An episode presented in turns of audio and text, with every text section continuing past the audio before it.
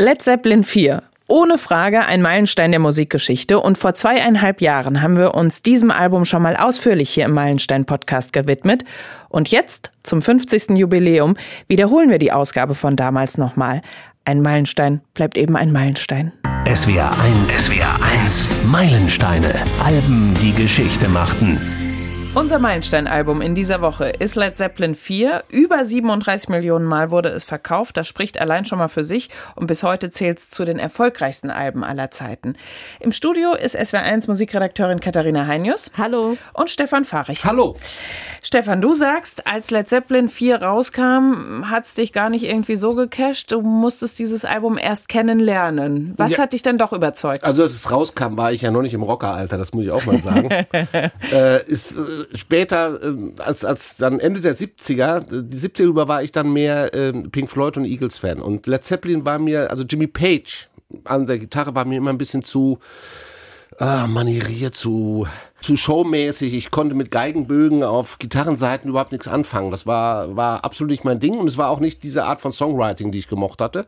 Es war mir zu, zu harter Rock'n'Roll eigentlich. Also das, was die Headbanger gemocht hatten, mochte ich überhaupt nicht an der Band. Später war es dann so, äh, als ich merkte, welchen Einfluss diese Band auf die Musiker auch noch von heute hatte, dass ich mich damit nochmal beschäftigt habe, es einfach toll war, gerade bei dem Album zu sehen, dieses, dieses Band-Ding das Led Zeppelin hatte. Das hat mich total überzeugt, dass du also vier Leute hast, die miteinander spielen, wo du zwar einen Kopf hattest wie Jimmy Page, klar, Robert Plant stechen hinaus, aber insgesamt eine richtige tolle Band hat, ist das was, wenn du heute eine Band aufmachst, hast du mir davon geträumt, ich möchte so eine englische Band sein wie Led Zeppelin, wo alle vier gleichberechtigt sind, wo alle toll spielen können, wo alle dieses, dieses Gefühl haben. Das hat nachher dazu geführt, dass ich äh, Led Zeppelin sehr gemocht habe. Katharina, was macht's für dich im Nachhinein zu einem Meilenstein-Album? Es ist tatsächlich der Sound und der Mix auf diesem Album. Also sie machen ähm, auf Led Zeppelin 4 all das, was sie auf den vorigen Alben auch gemacht haben. Sie haben praktisch den Blues und Rock und auch Hard Rock aus Led Zeppelin 1 und 2 und im Prinzip auch die akustischen Folk-Nummern aus Led Zeppelin 3 und ähm, gehen mit ganz, ganz viel Fingerspitzengefühl an jeden Song ran. Und das ist, glaube ich, das, was du gerade meintest, auch Stefan. Sie sind alle gleichberechtigt. Natürlich sticht der ein oder andere mehr raus, jetzt im Nachhinein, wenn man auf die Band schaut, aber in dem Prozess des Entstehens waren sie sehr respektvoll sich gegenüber und jeder hatte seine Berechtigung in dieser Band zu sein und ähm, sie dienen jedem Song. Sie stellen ihr eigenes Ego zurück und gehen wirklich nach dem Gefühl des jeweiligen Songs und formulieren, ich will es wirklich formulieren, sprachlich nennen, sie formulieren Soli und sie formulieren Beats zu den Songs und ähm, das ist für mich das Besondere auf diesem Album. Bevor wir ausführlich über das Album reden, hören wir jetzt erstmal rein, nämlich in den ersten Titel Black Dog. Hey, hey, Mama said the way you move, gonna make you sweat, gonna make you groove.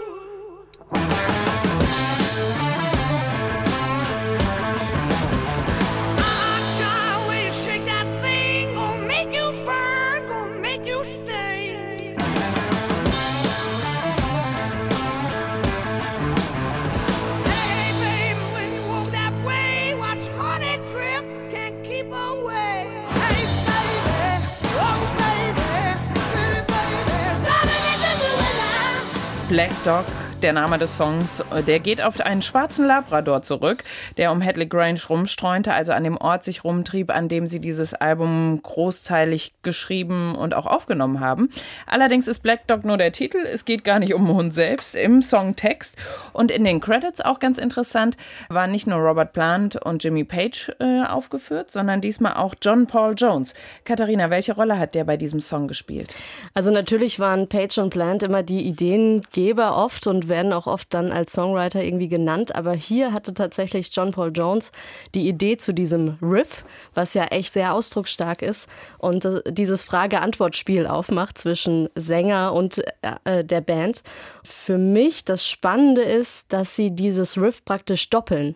Also Jimmy Page spielt das Riff zusammen mit John Paul Jones und zwar im Abstand einer Oktave und mit ganz unterschiedlichen Klängen. Also die Gitarren werden ganz unterschiedlich mit Effekten belegt, was dann am Ende tatsächlich diesen fetten Gitarrensound dieses Riffs ausmacht.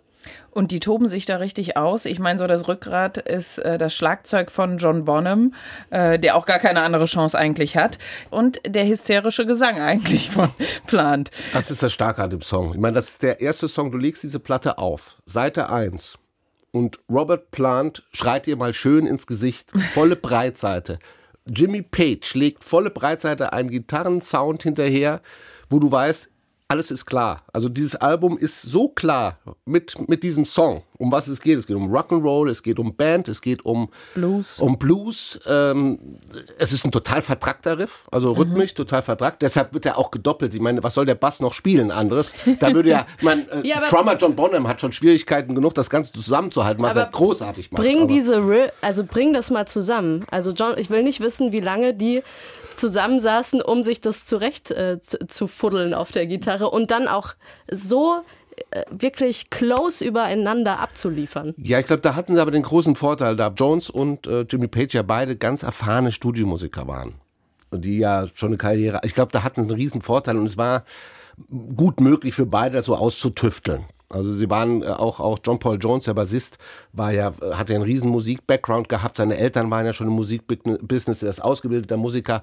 Ich glaube, das hat gut funktioniert. Es musste so simpel sein, weil er einfach so vertrackt war. Ich meine, Led Zeppelin Headbanger hatten da ein echtes Problem damit. Also die mussten zwischenzeitlich mal aufhören, ihre Matte zu schütteln, weil es rhythmisch einfach völlig, völlig in die falsche Richtung läuft. Und äh, Led Zeppelin Coverbands tatsächlich auch, weil ähm, sie haben ja den Song unter anderem auch so ein bisschen komplizierter angelegt, damit es eben nicht so leicht zu covern ist, was dann später jetzt eine große Herausforderung oder ja, die Coverbands haben diese Herausforderung gerne angenommen, auch diesen Song mit äh, auf ihre Setlist zu nehmen. Das Album haben wir jetzt bisher Led Zeppelin äh, 4 oder 4 genannt, aber eigentlich hat es offiziell gar keinen Titel, wenn man sich's anguckt. Es hatte offiziell gar nichts. Also es, es quasi, was, gut, die ersten drei Alben, muss man mal fair sein, hatten auch keine tollen Titel. Es war Led Zeppelin 1, 2 und 3. Aber auf diesem Album erschien noch nicht mal eine Zahl sondern ähm, es war im, im, auf dem Vordercover sieht man ein abgerissenes Haus, an dem hängt ein kleines Ölgemälde mit einem Mann, der so einen Reisigsack trägt. Links sieht man noch die Fassade eines, eines Hochhauses. In Birmingham? Das, ja, in Birmingham, was auch nachher keiner wusste, weil aus Birmingham hatte kein Musiker irgendwie eine Beziehung dazu. Und Jimmy Page hat mal gesagt, es wäre einfach gewesen, so eine kleine Revanche an den Kritikern, die sie eigentlich nie gemocht haben bis Led Zeppelin 3. Gerade Led, Led Zeppelin 3 durch die vielen Akustik-Songs, da fanden sie alle ein bisschen zu weich und äh, keiner hat sie gemocht und deshalb hat Jimmy Page klar gesagt, okay, wir machen nichts drauf, es war nicht mal eine Katalognummer drauf, es waren auch keine Namen drin der Musiker, sondern sie waren so als Zeichen dargestellt. Fast schon runenhaft. Ja, auch. es war runenhaft, also sehr mysteriös für alle, die, die Außenstehenden. Ich glaube, die, die Bedeutung selber war relativ einfach. Jimmy Page hat sich da nie so richtig zu geäußert. Er hatte natürlich die Idee, er war der Mann, mit dem großen Hang, dem Plan zu diesem Okkultismus, zu dieser Mystik. Und äh, er hatte sich ein Zeichen genommen, ich, das, das, so wird das Album auch manchmal genannt, das So-So-Album, also Z-O-S-O, soll aber gar kein Wort sein, soll nur ein Symbol für Saturn sein. Er war, glaube ich, Sternzeichen Steinbock und der Saturn ist der Haupteinfluss auf Steinbock. Robert Plant hat irgend so ein Zeichen von einer mystischen Kultur und Bonham und Jones hat das eigentlich gar nicht so interessiert. Die haben einfach zu so einem Buch geschrieben, wo Zeichen, äh, gegriffen, wo Zeichen drin waren und haben sich zwei ausgesucht. Aber der Grund war, den Kritikern zu sagen, Leute, pass auf, ihr habt uns richtig niedergebracht gemacht. Ihr habt gesagt, alles wäre nur Hype um uns. Jetzt wollen wir einfach mal ein Album rausbringen, wo die Leute kaufen und erkennen, dass wir einfach talentiert sind. Ich finde es auch ganz interessant, die Verantwortung für den Titel einfach mal abzugeben und zwar eigentlich an die Fans. Also einfach auch mal als Band zu sagen, mal gucken, was die Fans jetzt draus machen und wie sie es am Ende nennen, weil es wird irgendwie genannt werden müssen, auch in der Presse, in ja, wenn wenn man sich darüber unterhält. Und das finde ich eigentlich auch ein, äh, schwingt für mich so ein bisschen mit diesem Album keinen Titel zu geben, sondern einfach mal zu gucken. Und sie hatten ja eine große Fanbase schon zu der Zeit, also das war ja klar. Also gewissermaßen ein Anti-Album, was dann doch Ja, war aber nicht neu. Ich, ich möchte gerne an ein Beatles weißes Album erinnern. So Konzepte hattest du, später hast Prince noch mit dem Black Album so Konzepte gehabt. Ich glaube, es war einfach. Jimmy Page, er wollte sich, glaube ich, auch ein bisschen Spaß machen aus der ganzen Sache. Aufgenommen wurde dieses ähm, Album in Hadley Grange ähm, und auch ein Großteil der Songs sind dort entstanden. Was ist das für ein Ort? Das ist ein Landsitz in England, sehr gemütlich, alt. Ja, an dem sie sich einfach zurückziehen konnten. Also wo jetzt nichts groß drumherum ist, wo es was zu essen gab, eine Küche, äh, wo sie schlafen konnten und eben dieses Album schreiben konnten. Also sie waren wirklich zusammen und es konnte dort wachsen.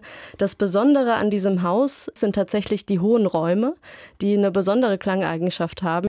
Aber diese Klangeigenschaften dieser Räume in diesem Haus, die haben natürlich Jimmy Page total inspiriert, um mit Klängen zu experimentieren. Und ein Song, der in Headley Grange entstanden ist, wollen wir jetzt schon mal im Ausschnitt zumindest anhören. Stairway to Heaven.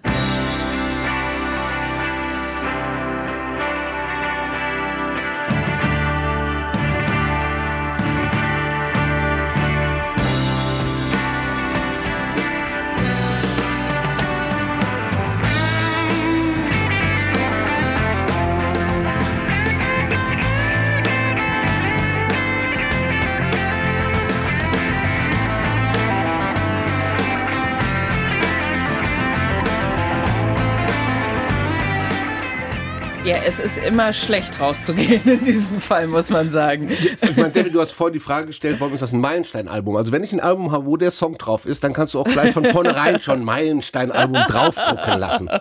Wobei äh, Jimmy Page in diesem Fall auch total verkopft an die Sache rangegangen ist und diesen Song richtig konzipiert hat und nichts dem Zufall überlassen hat. Ja, absolut. Also er hat wirklich jede Melodie einzeln ausgetüftelt, kann man sagen. Ähm, der Song an sich besteht ja im Prinzip aus drei Teilen. Also wir haben A, B und C. Der A-Teil, der irgendwie ganz langsam beginnt, eher mit akustischen Instrumenten, sehr vorsichtig auch so von der Grundstellung. Dann gibt es diesen Mittelteil, der B-Teil sozusagen, da kommen dann elektrische Instrumente schon dazu, die E-Gitarre und so weiter. Und dann haben wir hinten raus diese Abtempo-Nummer mit dem Solo und ein bisschen auch in, in die Hardrock-Richtung. Und ähm, sie haben diesen Song einfach fließen lassen. Also ich glaube tatsächlich, es ist ausgetüftelt, aber es, es geht mit dem Song. Also der Song steigert sich ins Unermessliche und macht sich auf. Also jede neue Stufe, die sie begehen, ähm, ist ein Öffnen dieses Songs. Ob das jetzt dadurch ist, dass irgendwie Instrumente dazukommen oder noch, noch einen Sound mit reinbringen, aber sie dienen wirklich dem Song und sie machen das auf. Und das ist wirklich, also sie gehen diese Stairway to Heaven nach oben und öffnen dieses Ding. Absolut. Er hat wohl auch so Kompositionsmaps erstellt für den Song, wo er sich die einzelnen Teile auch aufgeschrieben hat. Ich finde einfach auch stark, wie er, wie er sein Solo äh, in den Song einleitet ja. durch diesen. Ich meine, da könnten auch römische Fanfaren stehen, ja. es ist ein Fanfarensound, der, ja. ganz, der ganz klar macht, Jungs, jetzt passiert was. Und was dann passiert, ist natürlich bis heute eines der klassisch, klassischen Gitarrensolis, der jeder Gitarrist muss das mal geübt haben. Keiner bekommt es so gut hin. Aber es äh, Manche Gitarrenhäuser haben es schon verboten, es auf den Gitarren Ja, aber das Intro. Es geht nur um das Intro. Das Intro war viel äh, No Stairway to Heaven ist äh, das Schild in vielen, vielen Gitarrenhäusern. Ja. Und der Text, der kam dann im Endeffekt erst drauf, als die Musik schon fertig war. Also auch eine Herausforderung dann für Plant. Ich kann das gar nicht so, also so, so einschätzen, ob also, das ist. Ich glaube, der schüttelt ich, das auch mal weg, so ein Text, wenn er, wenn er eine Idee hat. Also ich empfinde es jetzt weniger als Herausforderung, weil sie ja alle gleichberechtigt waren. Also warum den Song immer vom Text ausdenken? Man kann auch den Song vom Schlagzeug ausdenken oder in diesem Fall von eben Gitarrenriffs von oder von Parts von unterschiedlichen. Und das hat Plant hat Robert Plant in dem Moment gemacht. Er hat sich auf die Musik eingelassen und hat das ja, eigentlich mehr, ich empfinde es so, als hätte er es einfach aus der, aus der Luft gegriffen, was ihm da gerade so, so zuschwebte, als da dann äh, Jimmy Page ihm gegenüber saß und diese Riffs vorgespielt hat. Also von daher ist das für Led Zeppelin, glaube ich, ähm, haben die sich gar nicht so viele Gedanken gemacht, dass jetzt die Musik in dem Fall als erstes da war, sondern das war einfach so und dann hat man das daraus gestaltet. Ja. Und wir kommen nachher ja nochmal zu dem Gedanken der Band, glaube ich. Und das vergisst man bei Stairway to Heaven, vergisst man das manchmal.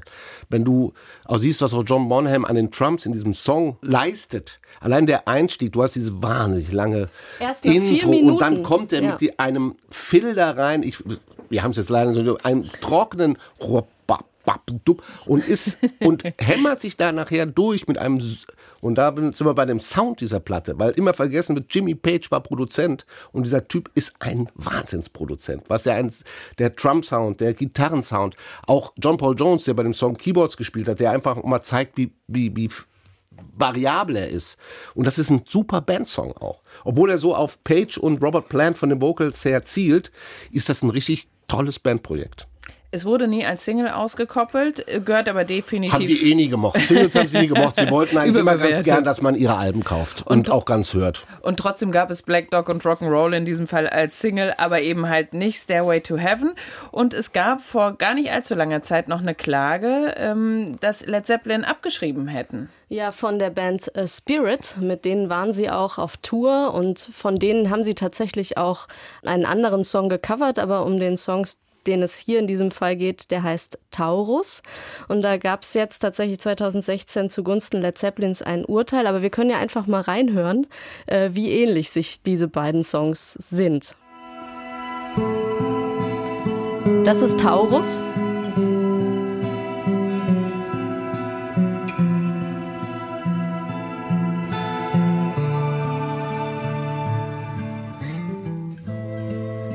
Und hier sind wir dann in Stairway to Heaven.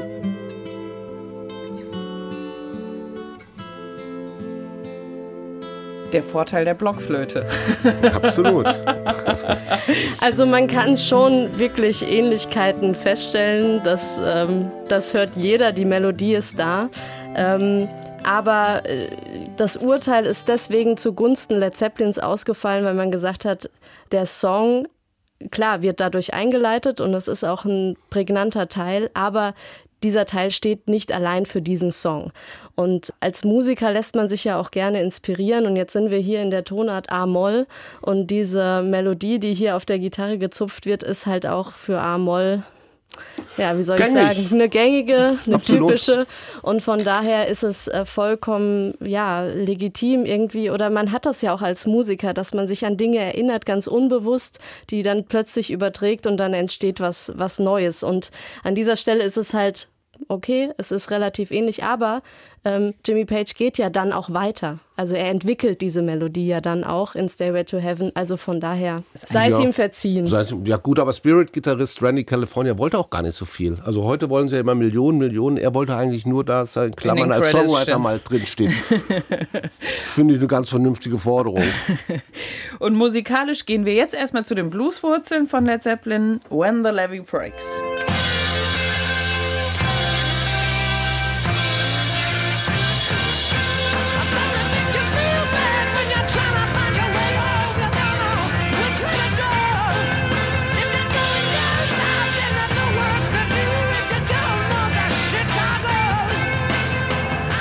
When the Levy Breaks. Das geht zurück auf ein Bluesstück, was Ende der 20er Jahre rausgekommen ist und in dem es um ja, die Mississippi-Flut geht. Da haben sie sich befruchten lassen. Auch wieder. Und ja, ein Stück weiter geschrieben. Hat wohl die Platte, die Originalplatte besetz, äh, besessen und war eh großer Blues-Fan. Und dann haben sie das mit übernommen. Und es ist ja bei den Zapp-Fans, also Led Zeppelin-Fans, ist es ja 50-50 äh, gewesen bei der Platte, muss man sagen. 50% Stairway to Heaven-Fans und 50% äh, waren Fans, wenn the äh, Levy Breaks. Das war ja auch sehr schön. Beide waren die letzten Songs, jeweils auf ihrer Seite. Und äh, das, dieser Song, bevor wir jetzt mal auf die Einzelnen gehen, war so ein bisschen, ich habe einen YouTube-Kommentar gelesen und ich glaube, das war genau der Song. Da schreibt nämlich einer, alles, was ich immer gebraucht habe, war gedimmtes Licht, hochwirksames Gras und Led Zeppelin. Und das trifft, glaube ich, auf den Sound von When the Label Breaks und warum der Sound so toll ist. Ich glaube, Katharina weiß da einen Haufen zu erzählen. Ja, vor allen Dingen der Schlagzeug von John Bonham. Ja, also ich, als ich diesen Titel hörte, dachte ich, Moment mal, das kenne ich doch irgendwoher, auch gerade dieser Beat und so. Und es ist tatsächlich so, dass sich viele, viele Bands und Musiker von diesem Drumsound von John Bonham sehr inspiriert haben lassen und äh, dass sich diese tatsächlich mittlerweile sogar in diesen, ja, in den Effekten der Audio-Software, also dass man tatsächlich das Schlagzeug, das man vorher mit einem E-Drum eingespielt hat, kann man diesen diesen, diesen Drum-Sound drauflegen und hat dann das Schlagzeug von When the Levy Breaks. Ähm, ja, also die 80er Hip-Hop, da war das auf jeden Fall äh, häufig vertreten. U2 haben sich das mal gemobst und auch Jack White. Also können ja einfach mal reinhören. Das ist das Original.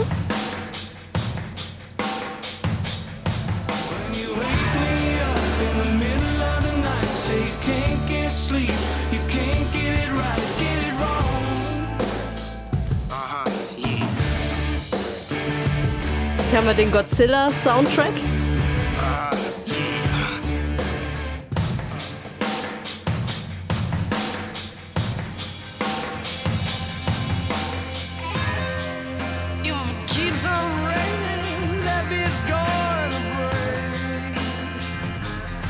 Nochmal das Original.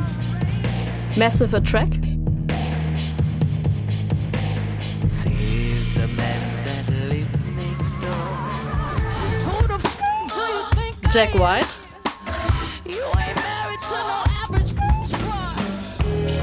U2.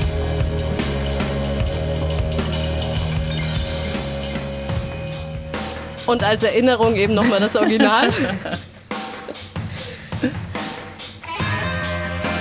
Also die spielen sozusagen wirklich alle mit dieser Klangfarbe, mit diesem Drum-Sound und das äh, war auch wirklich eine besondere Situation für Led Zeppelin, in der sie diesen Drum-Sound kreiert haben. Es war so, ähm, sie waren zu, bei den Aufnahmen für dieses Stück und in einem Raum in diesem Haus, in diesem Landgut und ähm, ja, John Bonham war dafür bekannt, dass er einfach sehr, sehr laut Schlagzeug spielt. Und dann hatten die diesen Holzboden in diesem Raum und es war unfassbar laut. Er war unfassbar laut und die Band konnte sich selbst gar nicht mehr irgendwie richtig äh, hören. Und dann haben sie ihn raus in den Flur verfrachtet ins Treppenhaus. Und dann musste er Schlagzeug im Treppenhaus spielen und dann war er nicht mehr so laut. Das haben sie dann wiederum aufgenommen und durch diesen Hall in diesem Treppenhaus ist dieser, dieser Nachhall, den, der, von, der so typisch ist für diesen Drumsound eben entstanden. Und dass sie diese Aufnahmen in diesem Haus machen konnten, das war überhaupt nur möglich, weil sie so einen Record ähm, das so hieß, ein mobiles Studio genau, hatten. Rolling Stone Mobile Studio hatten, also von Mick Jagger sozusagen ausgeliehen, in dem auch schon ganz viele andere Alben aufgenommen wurden. Äh, Sticky Fingers ist da drin entstanden von den Stones. The Who haben das benutzt, Deep Purple. Also das war wirklich, das war so eine Art Van, den man überall hinfahren konnte. Und in diesem Van war das Studio und außen drumherum hat man dann die Mikros aufgebaut. Also das konnte in diesem Haus sein, dann hat man in diesen Van aufgenommen. Es konnte aber auch theoretisch auf einer Wiese sein oder ähm, in einem Park oder also an jedem x-beliebigen Ort. Und das war das Besondere. Und das hat auch diese Energie so gegeben, dass man eben nicht auf einen Raum, auf einen Ort, auf ein Haus eben fixiert war, sondern dass man dieses Ding, sage ich jetzt einfach mal, mitnehmen konnte, überall hin. Es ja, mobiles Aufnahmestudio. Und es hat letztlich auch äh, die Stimmung unter den äh, Bandmitgliedern bei den Aufnahmen sicherlich äh, stark beeinflusst. Ja, wir kommen nachher noch, glaube ich, zu einem Song ähm, Going to California. Gerade diese Der Akustik, kommt als nächstes. Als nächstes schon. Gerade diese, diese Akustik-Songs, dieses, dieses Hadley Crange war, also äh, der damalige Anweseproduzent beschrieb es mal, es gab keinen Moment, wo die Bandmitglieder kein Lächeln auf den Lippen hatten. Gut, es mag an den Drogen gelegen haben, aber auch an der fantastischen Stimmung in dem Haus. Es ist so typisch so ein, so ein Jungs, Jungs-Ding was bei Led Zeppelin ja immer war. Man, sie galten ja als die Hotelverwüster und zu Hause hatten sie alle Familien. Sie hatten dieses Jungsding, wenn sie irgendwo waren, Aufnahmen und auf Tour und sie waren Familie, wenn sie zu Hause waren. Und was gibt's besser? Ich meine, heute fahren wir oder Mädels fahren nach Mallorca in ein Haus und die sind damals nach Hadley Grange gefahren. Da saßen, da gab's keinen Billardtisch, nichts und dann saß man halt da zusammen und fiddelte rum. Und äh, Jimmy Page bei Going to California sagte er mal, das war so ein typisches Kaminding. Alle waren schon zu Bett und er hat die Akustik genommen und noch mal ein paar Akkorde geschrubbt. Und das war die Stimmung dieses Hauses. Auch dieser Schlagzeugaufnahme, dieses Dock, Dock. Also der Archetyp des, des Drum-Sounds überhaupt. Später für alle Schlagzeuger Riesenvorbild gewesen. Und so, das ging natürlich nur, wenn ich ein mobiles Studio vor der Tür hatte. Und es war ja schöne Einstöpseln, Spielen, fertig. Und dann wollen wir jetzt ein bisschen am Kamin sitzen und ja. hören einfach Going to California. Oh, the sea was red and the sky was gray. I wondered how tomorrow could ever follow today. The mountains and the canyons start to tremble and shake. The children of the sun begin to wake. Watch out. Ja, ich würde gerne noch länger am Kamin sitzen ja. bleiben. Ich hätte auch nichts dagegen. Ich finde, es ist eine der ganz großen Akustiknummern auf diesem Album. Zwei gibt es davon. Und zwar diese ist inspiriert durch Joni Mitchell, die große kanadische Songschreiberin. Was hat Plant und Page an der so fasziniert? Ja, also wie John Bass, Johnny Mitchell waren alles so Folk-Einflüsse der Band die sie, sie vom, ich glaube sogar irgendwie eine Textzeile gibt es in einem Song, wo er beschreibt, das Mädchen mit der Gitarre in der Hand, das singt. Ich meine, mhm. er hat auch mal zu dem Song gesagt, er wäre, äh, der Text wäre äh, ein Tag im Park mit schlechtem Tabak in der Zigarette. Hat man schon, also das ist ein Hippie-Song natürlich. Aber was Johnny Mitchell, ja, vielleicht ist es auch dieses Hippie-Ding, vielleicht ist es die, die Schönheit des Gesanges, vielleicht ist es der Folk-Einfluss, die Gitarre, das Persönlich haben sie sich, glaube ich, nicht getroffen. Ich glaube, es ist so eine Mischung aus Klarheit und Persönlichkeit von Johnny Mitchell und die Message in den Songs die auch eine Stärke haben, aber gleichzeitig auch so ein bisschen verspielt sind dieses Hippie-Ding. Und ich glaube, das ist das, was sie ähm, an Joni Mitchell fasziniert haben. Und gerade Anfang der 70er, wo ja auch dieses Album entstanden ist, da kommt man ja so, so gerade so aus dieser Hippie-Zeit und, und versucht es wieder klarzukriegen oder überhaupt erstmal zu verstehen, was da passiert ist. Und ich glaube, da war Joni Mitchell, da hing sie noch so ein bisschen mit drüber, sozusagen, in die 70er rein. Aufgenommen wurde der Song auch in Headley Range, aber der Mix war dann in Kalifornien. Den haben sie in Los Angeles und das war dann der, die, die, die witzige Geschichte an dem Ganzen, weil sie kamen wohl an, in diesem Song gibt es auch eine Textteile über äh, äh, Erdbeben, Erdbeben, kennen ja. wir ja aus Kalifornien und in der Tat, als Jimmy Page dann in Los Angeles ankam, um das Ding abzumischen, hat er auch so ein kleines Erdbeben miterlebt. Es gab dann äh, Sie auch waren im Fahrstuhl, ne? War Fahrstuhl und es gab jemand, der sagt, bitte der Song nicht auf das Album, weil sonst erleben wir noch ein Erdbeben. Er hat dann gesagt, nee, keine Sorge, aber ich mische ihn als letzten. Quasi, dass wir, dass wir weg sind, wenn er gemischt ist. Äh, das war äh, äh, die Nummer zu, zu Going to California. Ich finde es, wie gesagt, es ist so eine Sache, wo Jimmy Page selbst mal erzählt hat. Das, das ist dieses Gefühl, was ich auch am Anfang dieses Band. Man, Leute gingen schlafen, Leute waren mal weg und man hat die Klampfe genommen, einen Song geschrieben, was Neues entwickelt. Das war das, das Gefühl von, von Hallie Grange. Der Song äh, textlich ist ja so eine Hommage an Kalifornien. Sie sehen den Bundesstaat so ein bisschen als Erlösung und auch so ein bisschen als Neubeginn für etwas Neues. Und das passt ja auch dann eben zu der Art, wie sie Johnny Mitchell eben gesehen haben. Dieser Neubeginn, den höre ich da auch ganz klar in der Gitarre, die nach vorne geht. Und, was ich ganz interessant fand, die Suche eigentlich nach der perfekten Frau. Absolut. Und wir haben eins vergessen, Mandoline gibt es in dem Song auch. Ja, John, John Paul, Paul, Jones, Jones wieder. Ich habe ihn des Öfteren erwähnt, der dann auch beim äh, äh, späteren Song an Jimmy Page die Mandoline mal ausgeliehen hatte. Der bis dahin noch nie Mandoline gespielt hat, komischerweise, obwohl er äh, die Akustikgitarre gern gemocht hat, aber Mandoline war, war noch nicht sein Ding. Und diese Folk-Facette, die wir gehört haben, gibt es noch ein zweites Mal auf diesem Album, The Battle of Evermore. I hear,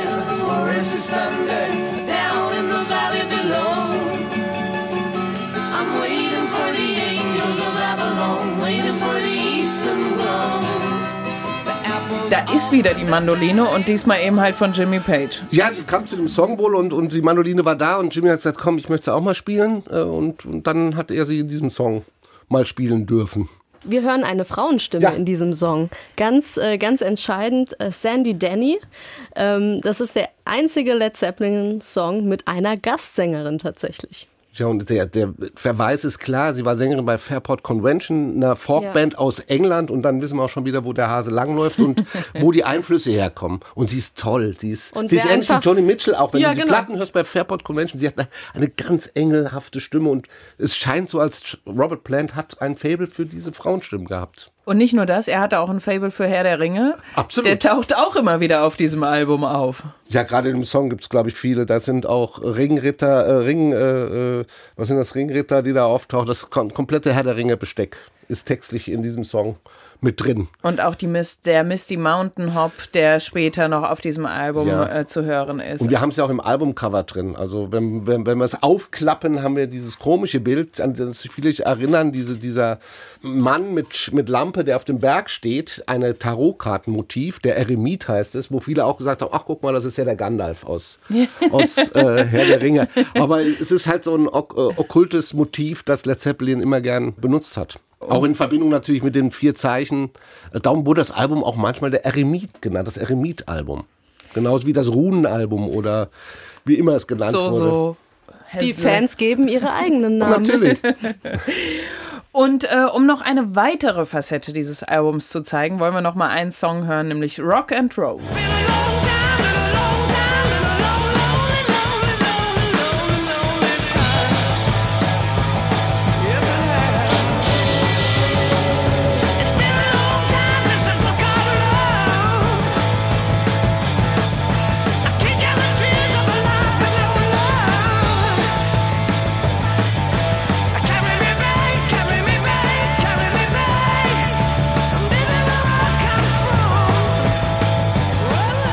Wir haben extra den Anfang dieses Songs genommen, weil man da besonders hört, was passiert. Äh, Es hätte auch Chuck Berry sein können. Oder Little Richard. Es war aber in der Tat, glaube ich, Little Richard. Eine, eine große Nummer. Ich finde, Aber Chuck Berry kommt dann oben drauf. Also jeder nimmt so sich seine Rock'n'Roll-Vorbilder und äh, packt sie zusammen. Absolut, aber die Nummer ist als Single erschienen auch Ja. und war auch eine der bekanntesten, noch live, eine der besten Songs, die, die sie live performt haben, weil es einfach Rock'n'Roll geradeaus ist, im Gegensatz zu Black Dog, wo wir dieses verkappte Zeug haben, rhythmisch, einfach geradeaus. Der Song war wohl ein Es liegt, Frustsong. äh, ne? liegt vielleicht daran, ähm, wenn man sich anschaut, wer die Riffs dafür geschrieben hat. Also wir haben bei Black Dog haben wir den Riff von John Paul Jones, der eben echt sehr melodisch denkt und äh, immer mehr Noten reinpackt, als irgendwie nötig wären für einen Riff. Und an dieser Stelle hier, das Riff kommt von Jimmy Page. Es ist akkordisch, also nach Akkorden gedacht. Es ist klar und deutlich und voll auf die Zwölf. Ja, und es ist einfach auch so ein, es ist Rock'n'Roll. Er ist deshalb so stark, weil es, glaube ich, auch ein Frustsong ist. Also sie arbeiteten wohl gerade an einem anderen Song, äh, der später Four Sticks auch auf dem Album ist,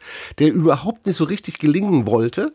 Und um sich da mal den Frust rauszuspielen, haben sie diesen Little äh, Richard Song, Keep on Knocking, ist ja das Original, hat John Bonham da mal seinen Frust rausgetrommelt, dann haben sie das Ganze ein bisschen äh, per Session weitergespielt und dann hat sich dieser Song draus entwickelt. Und das ist, wow, das ist, diese Energie spürst du auch, wie, wie die Jungs sich das einfach mal vom Leib wegschütteln. Den Und Frust wie er passiert, Song. der ja. große Song. Er passiert einfach. Ja, Ja, ist eine klassische Rock'n'Roll-Nummer halt. Auch Plant geht ja irgendwie eher mit Sarkasmus an den Text ran. Also er greift da ja auf, was sie eben mit Led Zeppelin 3 oft zu hören bekommen haben, dass sie eben, ja, dass die Energie nachgelassen hätte oder dass das Album zu entspannt gewesen sei, zu locker, zu leicht irgendwie mit den ganzen Folknummern. Und hier singt er ja dann, es ist wirklich lang her, dass wir so richtig Gas gegeben haben. Also er nimmt praktisch diese ganze Kritik ein bisschen auf die Schippe und sagt, ja, wir sind hier. Und noch ein Gastmusiker ist dort zu hören, nämlich ein gewisser Ian Stewart. Keyboarder Von des Stones. Stones. ja. Ja. Na gut, der war, kam wahrscheinlich mit dem Recording-Studio gerade so mit. Der wurde mitgeliefert. Hallo, wir wollen das Recording Mobile Studio der Stones. Alter, kriegt der ein Stewart so, so, so mit. War im Preis inbegriffen. Nein, auch das passt natürlich, weil, weil der Mann weiß, wie Rock'n'Roll gespielt wird. Und zwar straight. Also da keine, das, ich sagte am Anfang ja, das hat mir an Led Zeppelin immer so ein bisschen abgestoßen, dieses vertrackte Rock'n'Roll-Getue. Und das ist auf die Zwölf direkt und das passt. 15 Minuten haben sie gebraucht für diesen Ja, Song. weil sie großartige Musiker Ja, sind. und einfach zusammenspielen. Und wie du schon sagtest, es ist ein Song, der in ihre Konzertgeschichte eingegangen ist. In der Saison haben sie jedes Konzert damit eröffnet. Später gab es das immer als Zugabe, also ein fester Bestandteil. Des Ja, ganz anders als andere. Songs. Zum Beispiel, wenn The Levy Breaks war kein Song, der live, war live zu schwer zu spielen, weil man darf nicht vergessen, mit Levy Breaks wurden die Spuren ja künstlich verlangsamt. Darum ist dieser wahnsinnig ähm, melancholisch oder tiefe Sound. Man hört ja fast den, den Mississippi, die Hitze flimmern, weil der, der Song wurde aufgenommen und als Playback dann langsamer abgespielt. Dazu diese ganzen Effekte auf der Mundharmonika mit diesem Reverse-Echo. Das heißt, es, das Echo kam nicht hinter dem Spielen, sondern die, die, das Instrument kam mit dem Echo rein. Das war ganz anders zu Rock'n'Roll. Das war die Nummer live. Also wenn du damit aufmachst, Läuft der Laden. läuft der Laden Wippen die Knie. und spritzt das Bier nach allen Seiten. Nein, Riesen, war, das auch ein Riesen, war natürlich auch äh, eine Komponente des Erfolgs von Led Zeppelin. Eine riesen Liveband, das darf man nie vergessen. Monsters. Led Zeppelin vor unser Meilenstein-Album in dieser Woche. Danke an Stefan Fahrich und an Katharina Heinius. Sehr, sehr gern. Gerne. Eine Woche, ein Album, ein Stück Geschichte. Die S41 Meilensteine.